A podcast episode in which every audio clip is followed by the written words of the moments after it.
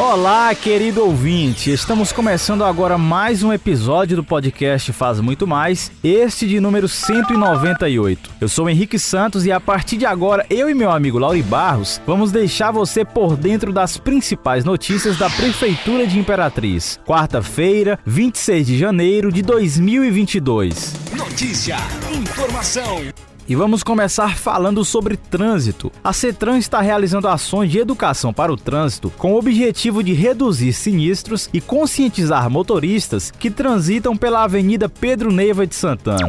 Terezinha Miranda, coordenadora de educação para o trânsito, destaca que ações educativas foram intensificadas com o objetivo de orientar condutores e passageiros sobre a utilização dos dispositivos de segurança do veículo. Segundo ela, a medida é imprescindível para que cada motorista, motociclista, ciclista e pedestre faça sua parte, pois no trânsito o motorista não possui somente direitos, mas também deveres. Disse ainda que o objetivo é contribuir na redução dos sinistros, principalmente com vítimas fatais. Já o titular da CETRAN, Leandro Braga, destacou que desde o começo da gestão do prefeito Assis Ramos, o município tem feito investimentos em educação para o trânsito com o propósito de reduzir sinistros, salvar vidas e melhorar a fluidez em vias urbanas da cidade.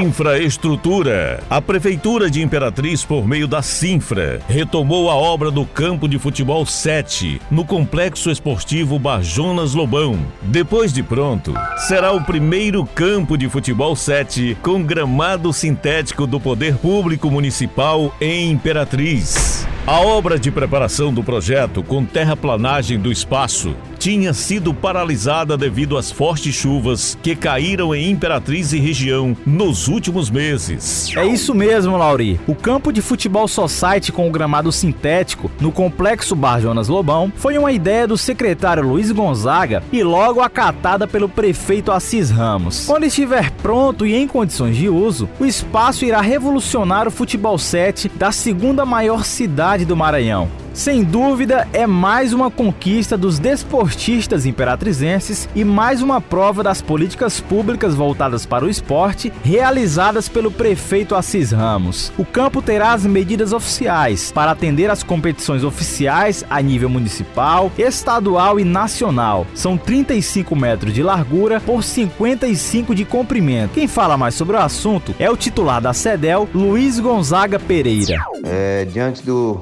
da suspensão das chuvas, né? Retomamos aqui as obras é, em relação ao pavimento do para poder receber o gramado. Esperamos concluir até a próxima semana para que nós possamos dar continuidade é, na pavimentação.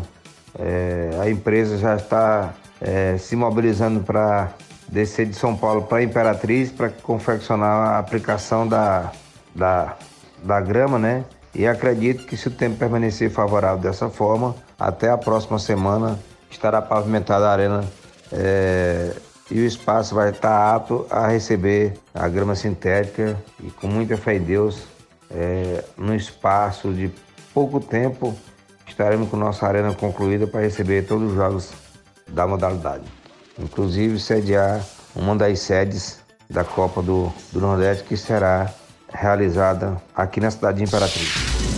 E olha, pessoal, nesta terça-feira, dia 25, o Conselho Municipal de Turismo se reuniu com representantes do poder público, empresas e associações ligadas ao ramo turístico. O secretário de Desenvolvimento Econômico, Wilson Filho, ressaltou a importância da atuação do Conselho com participação efetiva de seus integrantes, sugerindo, opinando e participando das ações juntamente com a Superintendência Municipal de de Turismo. Quem fala mais sobre o assunto é a turismóloga da Superintendência Municipal de Turismo, Lisandra Carvalho.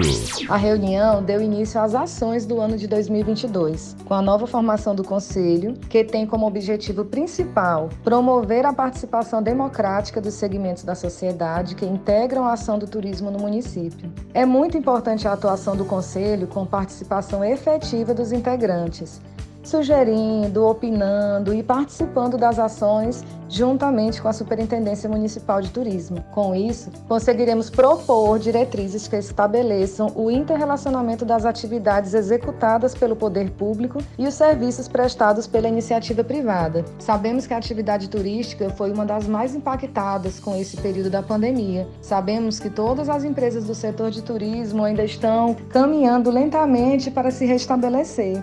E sabemos também que a atividade turística contribui de forma significativa para a economia, pois o turismo ele tem um importante efeito que é o efeito multiplicador. Quando uma pessoa visita uma região, visita uma cidade, ele vai se hospedar nos hotéis, vai se alimentar nos restaurantes, vai consumir do comércio local, vai comprar do pequeno vendedor, do pequeno empreendedor. Então a atividade turística é muito importante para a nossa cidade e nós da Superintendência de Turismo estamos sempre realizando projetos, ações visando o desenvolvimento dessa atividade tão importante.